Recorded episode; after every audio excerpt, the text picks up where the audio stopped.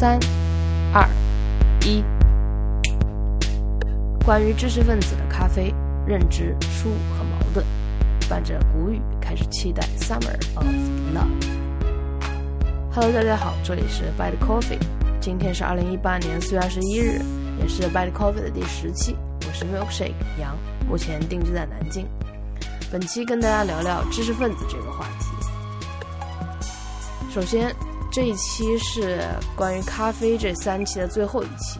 前两期我们分别讨论了很酷的 Fuse Coffee，然后很专业、很精准的 Blue Bottle Coffee，然后这一期就是讲上一期尾巴上说到的那个知识分子咖啡，也就是 Intelligentsia。首先讲一下我是怎么知道这个咖啡的，其实也是跟 Fuse Coffee 和 Blue Bottle 差不多。我是在路上走着，然后碰见的。那是一六年的冬天，然后我和我妈在圣诞节期间在 L A 玩。我们首先去了那个很著名的 Santa Monica 那个海滩，就全都是人，也没有什么大意思。我记得我是搜了一下攻略，我说哪哪哪个海滩 L A 哪一块，因为 L A 特别大，你开车到哪都是一个小时车程，还特别堵，很难开。然后搜一下，搜一下，说啊，Venice Beach 差不多也是一个小时车程，但是说这个地方很不错，人很少。我想，对我觉得就是哪里人少就去哪。然后我们就开车去了 Venice Beach，先是在海滩上坐了一会儿，阳光非常好。然后头顶上，我觉得应该是我这一生第一次看到所谓的万里无云吧，就是你你用相机就在头顶上，你不用看头顶上拍一张照片，真的是。一朵白云都没有，湛蓝湛蓝的那种蓝。接着就跟我妈到周边去拍拍照，就是在呃有人的地方，因为毕竟还要吃饭，还要吃东西，就到有人的地方走走。然后走着走着就遇到一家店面不大，但是他的人排队的人还挺多的。我想说，嗯，在这边排队人挺多的，那。哎，虽然不能这么说，但是确实当时是这么想的，就是说，哎，也没有什么中国人，那老外的也喜欢排队，那这可能这地方真的蛮还蛮厉害的。当时确实这么想的，嗯，就排着排着，然后到我了，然后一个人就迎上来，他好像是问我想喝什么，我当时就点这个，然后点那个，他一边帮我点，然后一边就到走着就跟我一起走到做咖啡的地方，开始做咖啡。收银的人和咖啡师是一个人，嗯，你你想我们去星巴克，是不是都是先跟一个人点单，点完了咖啡师在那边做，然后你去拿，然后其实包括 Fuse Coffee，包括 Blue Bottle，其实都是这样的。但是这家 Intelligentsia 它是首先去迎上你的就是咖啡师，我觉得他可能会察言观色一下你这个人的性格，然后给你做一杯这种咖啡。我觉得这可能就是是我一个想象。也也把这个咖啡看得太玄学了。他对你一个整体的感受，就是从点单开始，他会问问你的喜好，然后他最后做出来，他想把这个体验做得非常好吧？我是这么认为的。在那个 L A Times 上也看到一篇相关的文章是这么这么描述他的，所以我觉得我的揣测应该应该是正确的。这一家 Intelligencia，然后后来在那个好奇心日报还是哪里，嗯，所以我经常看好奇心日报，还挺好玩的。《汉京日报》上面说到，Intelligentsia 被 Peace Coffee 收购了。Peace Coffee 是一个在旧金山其实很常见的一个咖啡店，甚至我有时候会觉得它好像就是感觉旧金山的星巴克。个人觉得 Peace Coffee 是比星巴克好喝的。For any reason，呃，就在今年前一阵子，这个雀巢也收购了 Blue Bottle。可能一般人会觉得这个大财团把一些。这种很小众的精品咖啡，所谓的精品咖啡给收购了，是一件不好的事情。你怎么说呢？你得看这个管理者他的想法。你不是说所有的有钱人他都做不出好东西，就是我觉得这个事是值得观望的。而且，呃，Blue Bottle 的那个 CEO 也没有换，所以这些收购和被收购都是商业，我觉得都是商业运作了。嗯，到最后到消费者手上的那杯咖啡是一种博弈。然后这一家 Intelligentsia 的特点就是它看起来很专业，但是喝起来我确实忘记了它的味道。它看起来专业是因为它的装潢和整个风格。它装潢应该是是算是一个很现代的风格，然后很用很多玻璃的东西，有很多金属东西，然后把它弄整个弄得很亮。你知道 LA 的阳光已经很好了，然后它这个整个屋子都特别亮。烘焙工具，都是感觉是咖啡师能根据什么可以来调控，咖啡师就用这些工具可以当着你的面来调控它的温度，调控这个萃取的时间。能出一种职业性的思考，就会觉得还挺亲切的，因为工具是很听话的嘛。你说十度，它就不可能做十一度，除非它需要标定 calibration。所以它的两个特点就是看起来很专业，和它是它的 cashier 和 barista 是一个人。然后接下来是分享我自己和 Intelligentsia 咖啡豆的一个故事。因为这一家咖啡店是开在 LA 的，然后我住在是偏湾区 Palo Alto 那边，那边没有我我记得我是没有找到过 Intelligentsia 这个咖啡店，所以我只是喝过一两次咖啡豆，它的咖啡豆。然后有一次，我就应该是一个下午，我就开车去 Whole Foods 去买这个咖啡豆。其实 Whole Foods 东西呃还挺贵的，我买东西不是很看价格。然后基本上我去 Safe 也好，或者去哪里买一些蔬菜，差不多我拎得动的，可能就五六十刀吧。但是我每次去 Whole Foods，可能买差一样的东西都要花到一百刀这个样子。所以那次应该就是特地去买咖啡豆的。我买完就一抬头。我突然看见一个熟人，一个阿姨，啊，他是陪女儿在这里，呃，念书的，念念预科，算是预科吧，叫社区大学。对我当时那个瞬间，就当然就是 打招呼，就跟他介绍说，哎呀，这里咖啡豆还不错啊，就寒暄了几句就走了。然后路上我就想笑，想笑是因为觉得这个就好像你去菜市场买菜遇到家里的邻居是一个感觉，你在那个异乡。我是没完全没有什么亲人在那边，朋友两三个也很少。我还记得我第一次去那边银行办事的时候，那个银行的可能叫 Sara 还是叫什么人，他跟我说你要在这里 establish 所有的东西。我说是的。时间节点再跳到跳回到我遇到那个熟人的那个瞬间，就会觉得你在这个城市，你在这个地方待了挺久的了。你有你喜欢的餐餐厅，你有你喜欢的。买菜的地方，你可以叫上两三个朋友出来吃饭。你可以在工作的时候，你邀请 networking 也行，就是两个人在一起各自吃盒饭啊的经历也有。会在讨论一些学术上面的，就是交流的问题。因为我曾经和一个我打 Uber Pool 遇到一个台湾来的，也是 postdoc。然后后来我我们那个实验室有一个台湾研究员，但他很厉害，他跳他现在去了工业界。我们三个就约在一起吃，各自吃盒饭，然后聊了一下台湾啊、日本啊，还有国内的学术环境。你就会觉得那是一种跟你紧密相连的东西。你去买菜遇到的那个熟人瞬间，你会觉得你在这个地方哦，我待了够久。这个就是你和城市空间吧。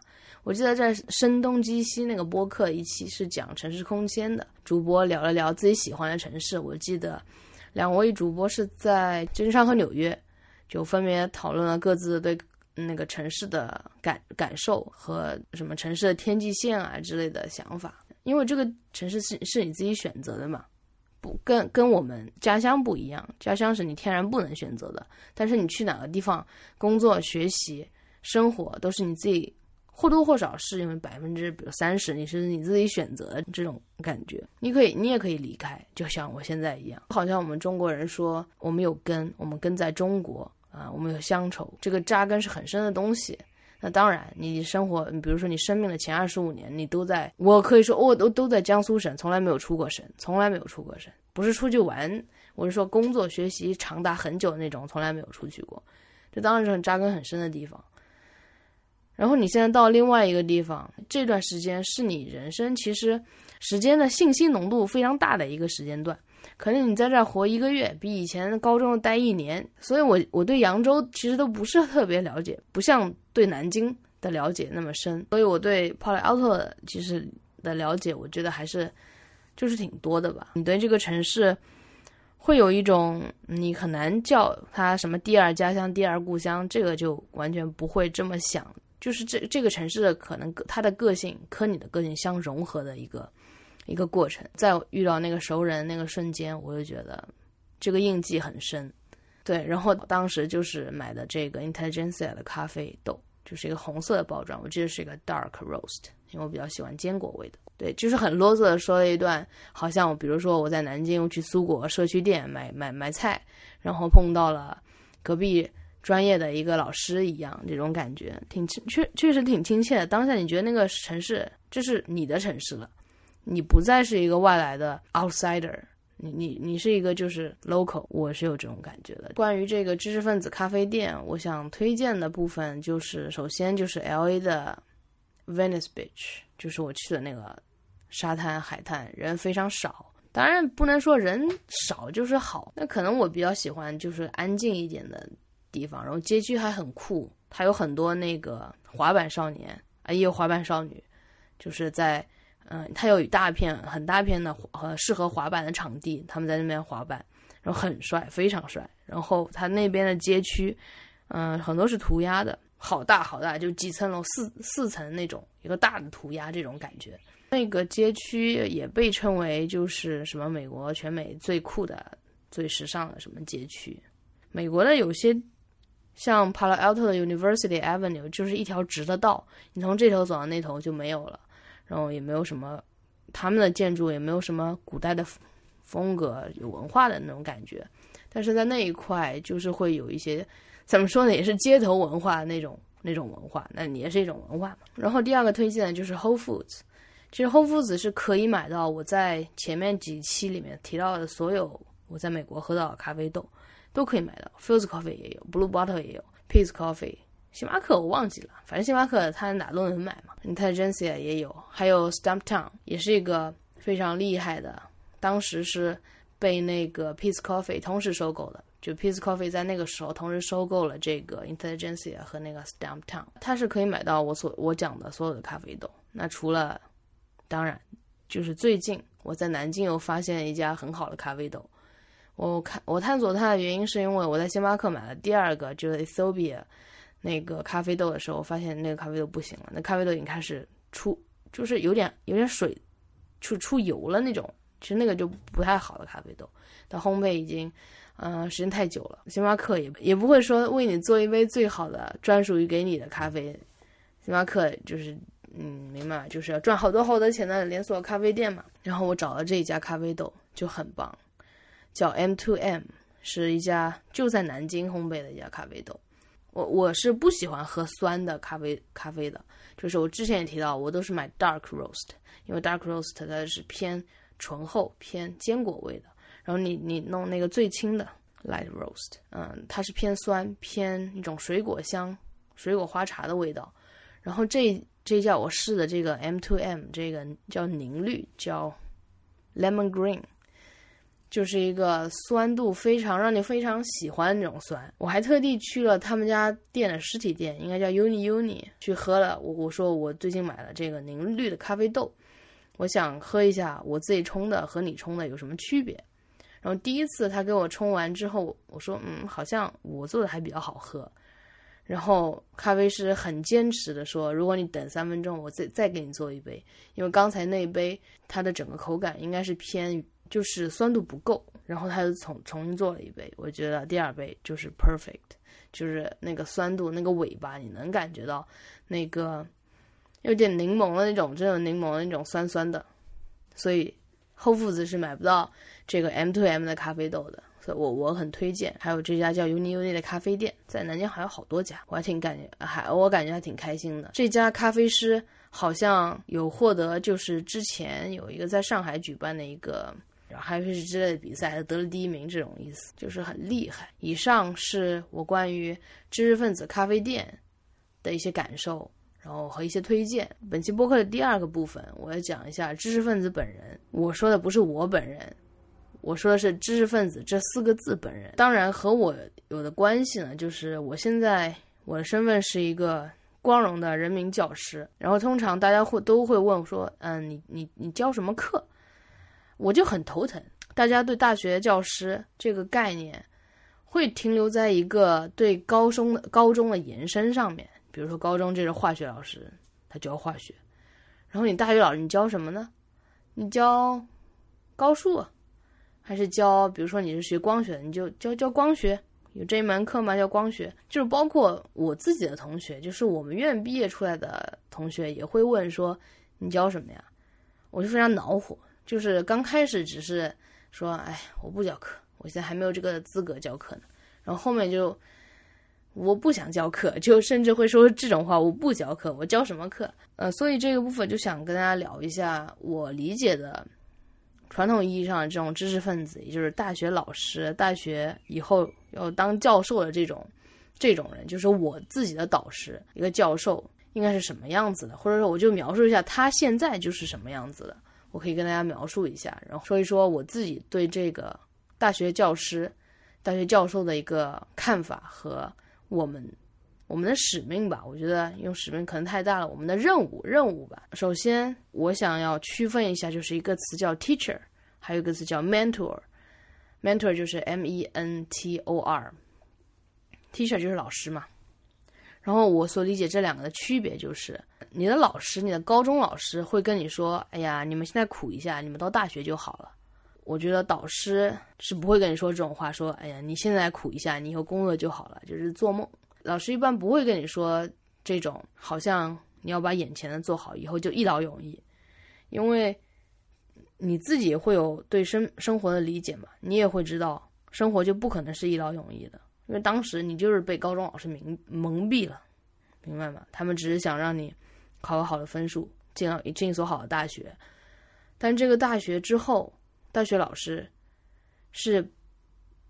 啊，这我后面会会会再深刻的来说一下，就是把你从一个怎么样，从一个很懵懂的一个不知道自己能干什么的人，他会教给你技能，他教给你技能之后，他会激发你说你可能你是不是你会不会想用你这个技能去完成那个工作，还是你用这那个技能去实现你另外一个理想，还是说你就自己创创造出一个东西，你想把它做好来实现什么？然后第二个不同就是。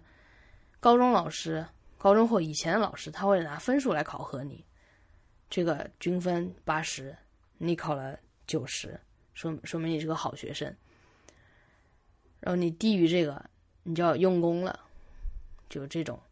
但是我觉得像一个 mentor，像一个导师，他通常会用一个项目的成果来考核你，或者说发表文章啊，你的见解啊，你对这个成呃这套系统的理解，你对这套系统。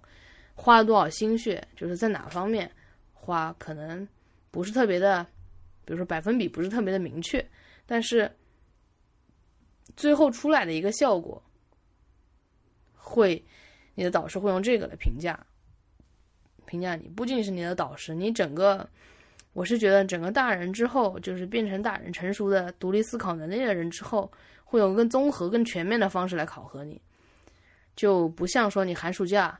你爸妈跟你说你班班上考第几名，说考第一名，他们就 OK，你寒假就放开玩吧。你本科不会这样的，你本科就算你考了个挂科，你还可以再补考，你爸妈可能也不再那么关心你的成绩了，是这样一个道理。但如果你找不到工作了，这说明这这个问题就严重了。然后第三个不同就是，你的高中老师会跟你说你做哪些题，做这套卷子。啊，然后这道题更重要，然后考的方向就是这种方向，那个你就别看了。比如说我好像做极坐标那时候，数学看看极坐标，老师就会说，哎呀，这个这个到什么难度就可以了，然后往下升那个超纲了，也不会考了，就别看了。就你在大学里面，我觉得基本上没有什么超纲不超纲，只有你对这个问题挖掘的够不够深，你够不够呃巧妙，够不够别人没有想到的，你想到了。就是没有一个范围，嗯，你的导师会看着你探索，然后再根据自己，就是导师自己过往的经验，然后说，哎，你可以试试看这个方向，我觉得有可能有戏。也有时候他会说，那个方向已经有人试过了，没戏。他用他自己经验来告诉你应该怎么办的。人他并不知道你做这一步之后真的能发生什么，就是未知东西会更多。但高中老师这个就就。题嘛，特别是理科的题，你懂的，就是肯定是会有标准答案的。理科题最起码有数字，这是我觉得他们三个不一样的地方。其实也很容易来区分，就是小小孩子、小学生容易糊弄，觉得现在的孩子是不容易糊弄的。但是他相对于嗯一个成熟的、已经在空间上脱离父母的人来说，你对他们的指导会更有一种大人之间的对话，而不是上级对下级的对话。尤其是我这样的，十个学生看到我，可能九个都不会觉得我是老师，我根本没有什么老师的威严。但是我觉得那个是要的，是要的，确实是要的。我觉得九零后就是应该有个性，就是你服人的那个地方，不应该是你表面看上去穿了个西装像个老师，不应该是在这个地方下特别多的。我还是做自己，但是在我们讨论问题的时候，我想就是比你深，我的经验就是比你多，你从我这儿可以学到东西。可以帮你一步一步的，我也需要你很新的思维，就是都是各取所需。其实我觉得，我所理解的这种大学老师，呃，知识分子，就是一个会去培养别人独立思考能力的人。然后，当然对自己就是挖掘自己所属领域的人，他们应该是孤独的、自由的。孤独是因为这个领域就是你，你往前走是越钻，然后知道你在干什么的人越少。然后你自由的是因为，因为人少。你嗯，没有人对你指手画脚说，你不能做这个，能做那个呀，你就可以自由的来选择你的方向，然后带你的团队来做一些基于你的经验可能会实现，可能会有一些，比如说我我拿我的经验举例，就是我是做 OCT 的，OCT 这一套系统其实已经蛮完善的了，像咱们呃现在三嗯国内医院。你像比如做眼眼科的那个检查，都会做一个 OCT。现在仪器都是你看，基本上都是蔡司的，ZS 的应该是都是 SSOCT，就 Swab Source，就是扫屏光源 OCT 啊，因为它速度快。但是我自己是用我自己亲身去实践的，我觉得它那个效果很差，就是不是效果很差，就是体验很差。我我我先分享一个，就是分享先分享我去看 OCT 用那个设备的一个感受吧。就首先我一进去，其实我对那个设备很好奇，我就问他，我说你这设备是哪一家厂的？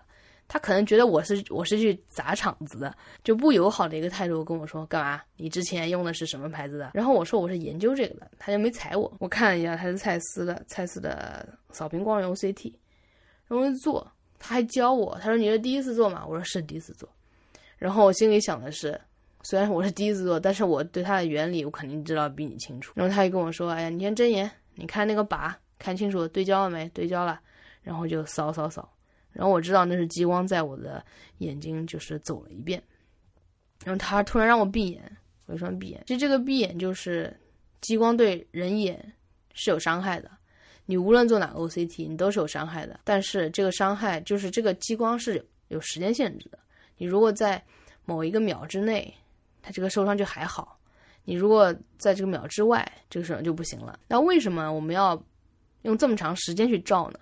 这就是一个参数叫灵敏度的问题，就 sensitivity。一般来讲，你这个光强越大，sensitivity 越高。然后我们所所所做的就是要在这个我们这个就是激光光照越短，让这个受众就是人眼。它嗯不会受到伤害的情况下，尽量提高它的 sensitivity。这个就是一个很难很难很难的课题，就是有点矛盾。我们既要能对它成像，就要它清晰足够清晰来判断这个病变还是没病变。但是虽然光它是一种非物理的那种入侵的手段测测量手段，但是激光还是会对你的眼睛产产生一点。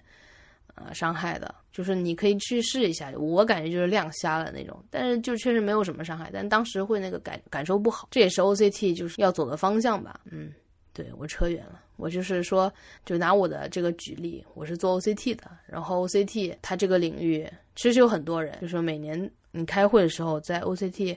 不同的领域有很多人上去讲他们的课题。我还有一个领域是 FFOCT，是全场 OCT。这个 OCT 做人就非常少啊。法国有一个小组，他们是做的最好的。然后其实在美国也有几个，就是全世界就是懂这门技术的人，你知道就这些。看他们发文章，然后你也去发文章，就是这圈子非常小。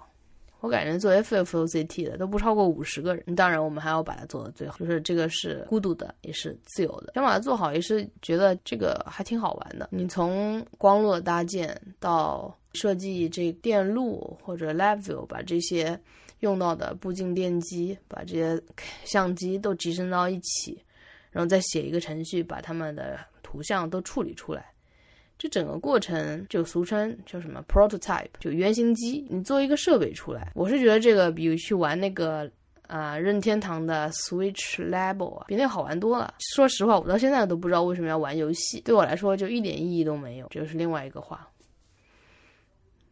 所以就可能天生有有些人就对游戏不敏感，我还我还挺信任。为什么在咖啡这一节还提到这个呢？其实我觉得我对咖啡这种探索，或者任何东西吧，你都有有这么几样东西，我觉得是大学老师需要就从自身来做做起，让他们能让你的学生能感同身受的。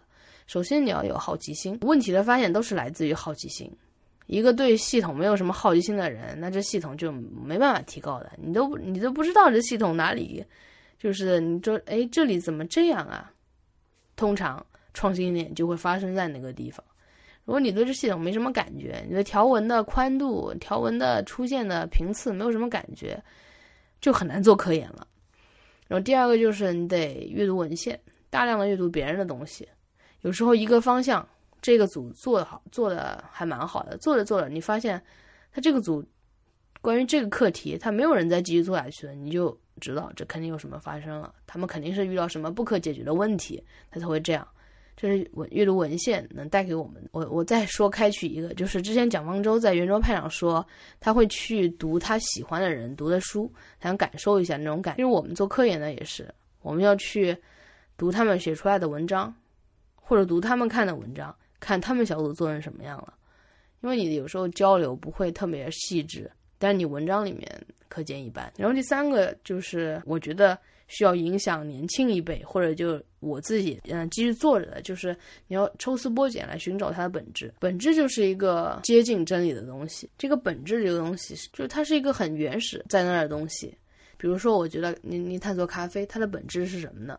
我觉得它的本质就是一个一种植物，这就是它的本质。它就巧了，这个植物就有这个很多很多种不同味道，就是你对它进行一个物理的变化呀，有时候甚至化学的变化，你让它有一种神奇的味道出来，然后人们刚好喜欢它，然后或者说商家培养人们喜欢它。我觉得这种植物就是咖啡的本质。然后再比如说，还是说我专业就是 OCT，它的本质是光的干涉。那什么是光的干涉呢？我曾经用，呃，两个人谈恋爱这种关系来形容光干涉的过程。干涉分为时间相干性和空间相干性。我觉得时间相干性就是你巧了，你在对的时间遇到了一个对的人。那空间相干性就是你巧了，你在同一个城市遇见了一个喜欢的人。然后具体就是，其实这一段论述是不够严密的。但是我在我自己的博客，我有一有一个描述，就是 coherence and relationship，然后我会把链接放到最后的 show notes 里。我我觉得这这个比喻还是比较容易理解的了，因为时间相干性，它就是比如说你这儿有个光，嗯，我我还是不要，嗯，不要不要不要这么学术了，然后听众都跑了，就是相干嘛，就是这这个两束光发生的关系，干涉条纹。我觉得就是有些有些人跟有些人就是有感觉，然后有些人跟有些人就是没有感觉，这个就是它的本质。两个光子，光子的本质。然后我觉得这几样东西就是好奇心、阅读文献和抽丝剥茧来寻找本质，就是一个研究，一个研究人必备的素质，也是我的导师传递给我，然后我想再想传达给我的学生们的一个东西，而现实呢？就是你的我的师弟，甚至以后可能我我的学生，可能一上来就会问我，老师我找不到工作，然后或者说他考研，他也是为了更好的找工作。但是我觉得你找工作，首先你得知道你自己可能更喜欢做什么。像我就很坚决的知道自己不能做什么，我就很讨厌 C 加加，就是像华为其实每年招很多收呃这个薪水很高的 C 加加。写 C 加加的人，我就非常讨厌写 C 加加，我不会，就是看着看着我就睡着了。但是 Python 就不一样，我就挺喜欢 Python，所以我就知道我自己在 C 加加，如果把 C 加加写 C 加加当成我的职业，我就要死了，我就活不了的，我就很难过的。就是你有时候你可能不知道自己想我做什么，但是你至少自己知道自己不想做什么，但是你也不能说什么都不想做。你可以什么都不想做，就是，嗯，就是你如果家庭就非常好的话，就无所谓嘛。你非常家庭非常好，你不会问这种问题，什么我找不到工作怎么办？我要找什么工作？你还不会想这个问题的。所以这个就是我们的问题，就是会问我要找什么工作的这些人。有时候我还觉得考研它不是一个必备的东西，它是一个选择。有些人他就适合，可能他恰好学习成绩好，他的这个理解比较深，他就适合去做科研。因为你考上研只是一个开始，你要在上面做研究的呀。你要在这个，你要对更深入，你要学更学更深入的，比如说数学课，再再去理解用物理的方法去理解一些你在做的科研，再用其他方法来解决你科研中的问题，这是一个。考研的考研，你要做什么？就是考完研之后，你研究生的过程你做什么的东西？现在我们有些学生就是他会把考研当成一个跳板。我也有听说过，呃，一个同学考了研，就是他原来工科的，然后考完研就是为了去当一个公务员，可能更好的一个公务员。我觉得 OK 可以，但对我来说，这样好像失去了一些梦想的东西。就是你或者你好当公务员也行啊，你为什么要考个工科的东西当公就是跟财务类相关的公务员呢？这这可能是我自己个人的偏见，我会觉得有点可惜了，就是嗯资源的，就是可能浪费吧。然后就再说到我自己，我师弟在找找工作，就更多的年轻人他是不知道自己想做什么。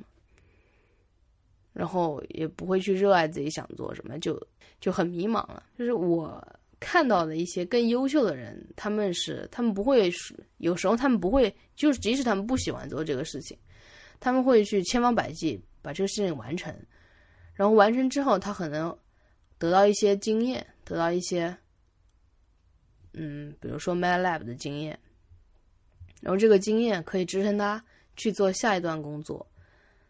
然后下一段工作又给了他一个，比如说学习 Python 的经验，然后他又支撑他去做另外一个，就是一直在，就是怎么说呢？你打游戏好像也是很多很多装备嘛，你读研、你考研，就是就是你这张工作也是一个不断的增加自己装备的东西。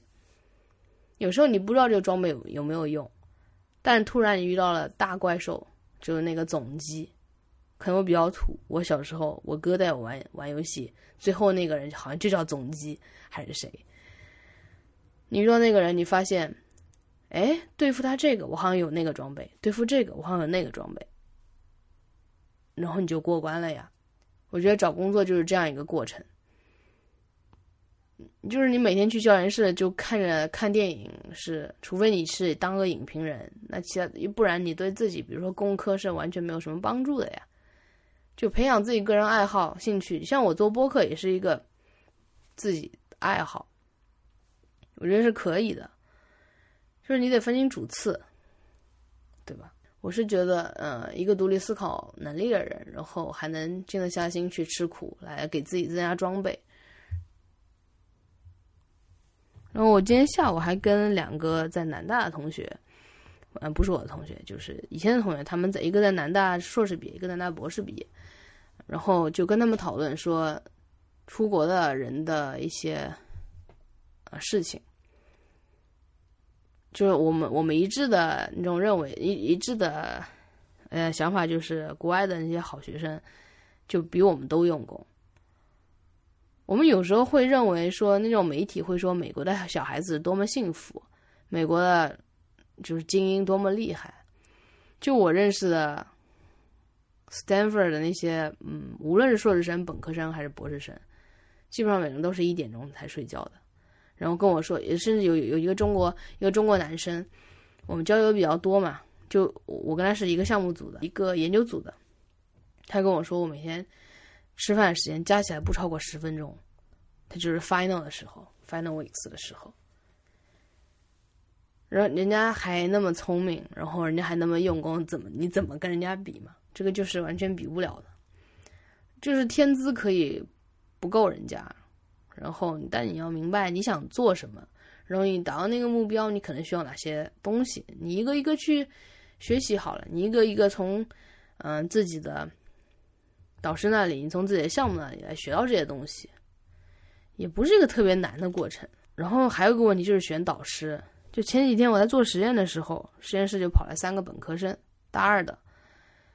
他说想找，就是找高老师，就是我的导师来做科研训练。然后我就稍微的问了一下，我说挺好的呀，做科研训练。你们看大二，你们学专业课了吗？没有。那你们会，嗯，比如说你们比较擅长什么，呃，软件硬件没有？还是，呃，你们觉得你们你们这边会什么呢？就是你们想做科研训练，你们你们会什么呢？嗯，三个人支支吾吾的也不说话，只有一个男生说：“他说就很老实，说我们专业课也没上。然后他们是大一上完之后，大二分专业，就刚分了专业，分到我们专业来。然后我就问说：那你们对比如说 MyLab、LabVIEW 有没有兴趣去学呢？人好像问这个问题的时候，他们有点兴趣了。”问前两个兴趣的，呃，问前两个问题的时候，你能很严重的发现他们就很沮丧，就也不好意思。年轻人的好处就是那个年纪，就大一大二的孩子的好处就是他们还会觉得 feel guilty。人到后面真的有些那个研究生，他就直接说我不会这个，我不喜欢这个。然后我我我之前我也不是老师，我如果是老师，我会说你滚，你想来做什么呢？当然，我的老我的导师是一个非常好的导师，他是觉得每个人天资不好的就会，呃，在其他地方有有有那个，嗯，叫什么？呃，如果这个人天资不好，那他可能在其他方面是他优势。我导师是一个这么看人的人，所以跟他工作是是非常非常幸福的一件事情。他能体谅你的难处，然后他能帮你。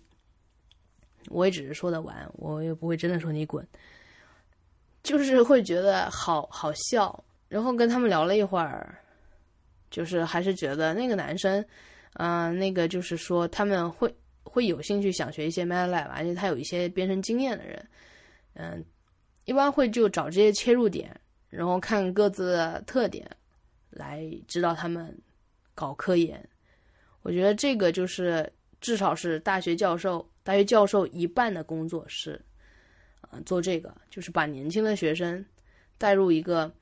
他能自己独立思考，然后独立解决系统上的问题。我觉得是工科，文科我就不不太了解了。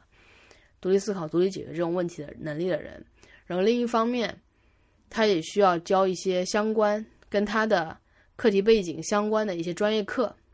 这个专业课就是之前第一个问题，大家都问我你教什么课？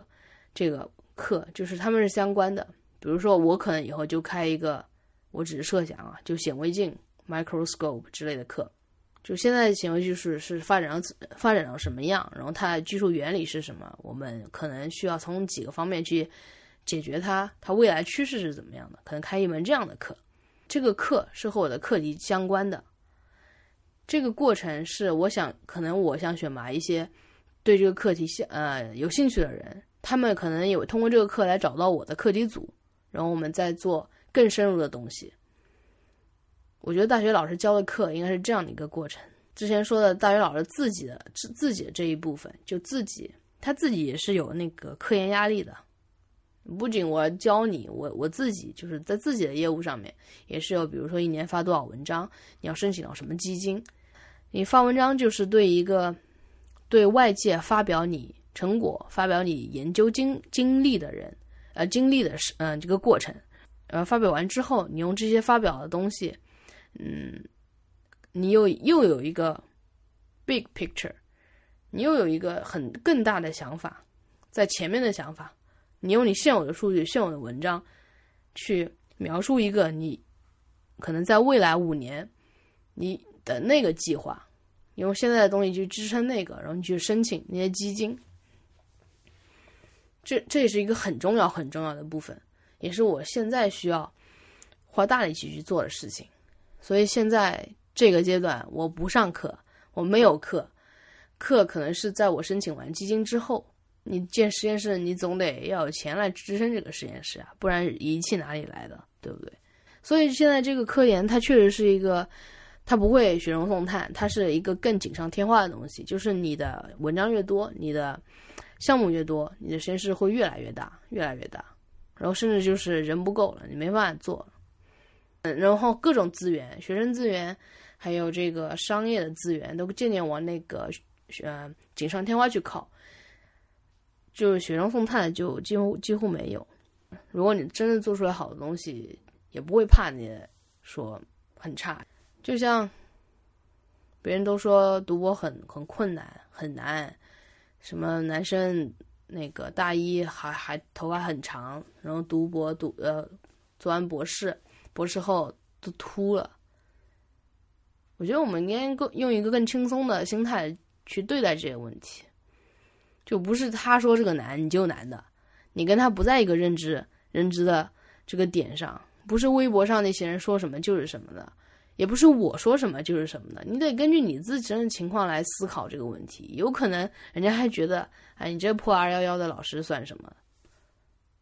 就是独立思考能力吧，这是一个很重要的东西，我觉得是普遍中国人缺少的东西。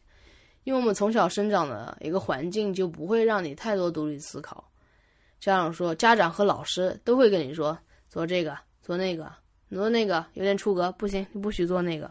但是现在我觉得不一样了，就像我现在，我我今天去看一个我的我的好朋友，他生了一个一对龙凤胎，然后他对，就是我们有聊到一些对孩子的教育。我是觉得从我们这一代开始，应该不会再跟他们说，你这题十条就必须做，今天做做不完，我就完完全没有做不完的事，你就非得今天做完。关键是培养他一个，让他能思考，让他能对自己做的事情负责的人吧。嗯，那其他随便喽，也不能随便，呵呵，还是做一个善良的人。你看，就是家长会对他的要求会越来越高。一开始只是可能希望他健康就好，然后第二就希望他善良，然后希望他孝顺，然后孝顺怎么孝顺呢？就是小时候成绩考得好，呃，长大之后结婚结得快，生孩子生得快，这莫名其妙嘛，不是？人都是自私的，然后你看看你是在什么情况下能够说不吧？这就是你独立思考的时候了。然后最后关于知识分子最后一部分是我。最近在读的一本书是 Paul Johnson 的一本书，叫《知识分子》。他讲的是历史上的很多知识分子，比如什么雪莱啊，大诗人，然后还有大哲学家。然后其实我没看完这本书，太需要思考了，所以就看的特别晦涩。他不是夸这些知识分子，他是揭露一些知识分子道貌岸然，就是比如说他可能在行为主张上面说这个，他自己在私德的时候他也不这么完成。就比如说这个呃知识分子，他喜欢喝茶，说茶应该怎么怎么怎么做，呃，最到最后他茶自己都不会做，就是全让用人做的，就是这种事情，就很滑稽个道貌岸然的东西。然后其中在雪莱这一段，就是你能我我会念一段，然后你能感受一下这个文字的晦涩和需要思考。是雪莱在十九岁的时候。给一个年轻的女教师写了一封信，然后这个信是这么说的：“他说，我不是贵族，根本不是其中的一员。我热烈的盼望着这样一个时代，人们依据自然和理性生活，因此也合于德行。嗯，你应该自己去体会，我就不不做过多的解读。然后他文章又说，但雪莱也在证明，知识分子，特别是诗人，他认为诗人是。”知识群体的领袖，在过程中占据着一个享有特权的位置。实际上，诗人这个世界未被承认的立法者，他觉得诗人应该是这个世界的立法者，但是没有被承认。就是一些，你你就感受到这些晦涩的语言，看着看着就有点困，看看一页可能要想很多。这就是一个培养自己，你就动动脑子嘛。然后这本书。就让让我想到，我经常被那个食堂的阿姨，她就会质疑我有没有教工卡，因为我们食堂刷卡是分开的，学生得去那个银润食堂的二楼吃饭，然后教工是在一楼吃饭，他不让我刷卡，或者说你你有没有教工卡，就是你看上去不像老师。然后我就想起我去年在迪昂美术馆参加，就是去参参参观的一个叫《Summer of Love》的展览，这是当年的那那个爱之下的。运动的五十周年纪念是一九六七年的时候，去年是二零一七年嘛，五十周年一个纪念的一个展览。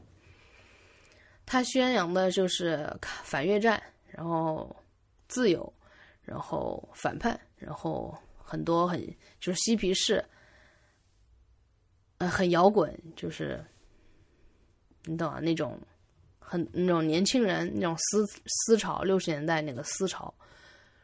就是一个很自由反叛的东西。我有时候读着读着会觉得，我跟他们想的东西很多是一样的。就是比如说，我我会说，我我以前曾经瞎想过，说我，三十岁就可以死了，三十岁之后就没啥意思了，就是在老之前去死，这种想法吧，上升不到人生观，但是却是一种想法。当时我去迪昂参观那个时候，我对《Summer of Love》没有什么特别大的感觉。我当时觉得这个好玩，然后刚好刚刚好，当时可能写大论文什么的，写完就有空就去三藩去玩的。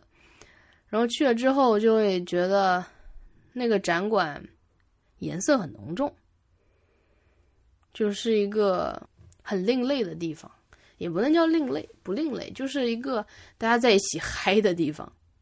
他他他那个反叛和反越战是当时环境下的那种反抗。有的人说，就是摇滚是什么？摇摇滚是一种内心的呐喊，是一种反抗。我一直都没有这种。我说摇滚在干嘛呀？你这有什么好反抗的呢？就是你直接说出来的反抗，我觉得是一个不是一个很好的反抗。就是这会不会就是是不是有点矛盾？我觉得喝枸杞茶才是一种很好的反抗。这是我就是开头说觉得矛盾的地方。然后对我自己的矛盾就是，我需要就是传统意义上会要会需要让我说你要为人师表，你需要去做一个啊教师应该是 what it looks like it looks like that，像那样像这样，你得怎么怎么样。首先就是现在我还没有正式教书，我觉得如果在课堂上我穿的比如说像嬉皮士那样，我觉得。我内心都是过不去的，我觉得就是干净整洁就好。但是你不能梳一个什么什么脏辫，然后身上一堆纹身，然后穿着啊怎么说呢？比如说网袜，然后特别有个性的那种浓妆艳抹的去上课，学生家长也不会干的，就是你懂吗？然后我做实验的时候，其实我的穿着就是怎么舒服怎么来。经常我们调实验，一站就是好几个小时。你让我穿高跟鞋，你让我，你不如让我去死算了，对吧？会根据工作环境，然后舒适度来做一个呃外表看上去的调整。但是你看上去不像老师，这句话就会让我觉得，那老师应该是什么样子呢？我觉得你们想想象的那种老师那的样子，它是可以存在的，而且是长期存在的。但是我觉得那不酷，我就是要做自己。就是在某些方面做自己，或者说，这是我的一种反抗吧。有时候觉得自己还挺中二的。前好几年，陈奕迅的两首歌《红玫瑰》和《白玫瑰》，大家都到哪儿都能听到这两首歌。但是在这两张专辑里面，他有两首更啊我更喜欢的歌，它两首对应的歌，一个是《最后的嬉皮士》，一个是《第一个哑皮士》。这两个旋律是差不多的，一个比较快，一个比较慢。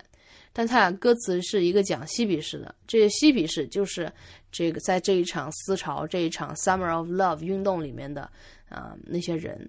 然后第一个雅皮士就是在这些之后，大家要做一个精致的利己主义者，就是那种感觉的雅皮士，就是啊为了一个比如说好的奔驰车，我要更加努力去赚钱这种想法。然后嬉皮士在我眼里就是我管你是谁，我过得开心，过得自由，啊不要战争，要爱。这样一种人类。OK，这一期其实讲的稍微有点乱和有点啰嗦，就是首先讲了知识分子咖啡和遇我遇到他的一些啊故事，然后第二个是讲了我觉得啥是知识分子，应该，然后作为一个啊可能短期内还还还在这个嗯岗位上的人，呃一个科研工作者，我们是应该怎么去，就是什么是个科研工作者，和我们如何培养一个科科研工作者，和培养一个有独立思考能力的人。然后第三个是 Paul Johnson 的书《知识分子》，和我感觉到的一种就是知识分子的道貌岸然和你看上去不像老师的老师这一对矛盾。希望大家听了这期播客之后有一些自己的想法吧，因为我觉得这一期还是我思考比较深的一期，也是我想，嗯，就是借用这期播客也告诉很多人。大学教师是什么怎么样的一个群体？然后他们每天做什么？我们不是，我们真的不是去教一门课，说你六十分让你过这样的老师，明白吗？OK，那谢谢大家收听这一期的 Bad Coffee，欢迎大家给 Hi at Bad Coffee 写信，在新浪微博、Twitter 和 Instagram 给我们留言，地址都是 at Bad 的 Coffee。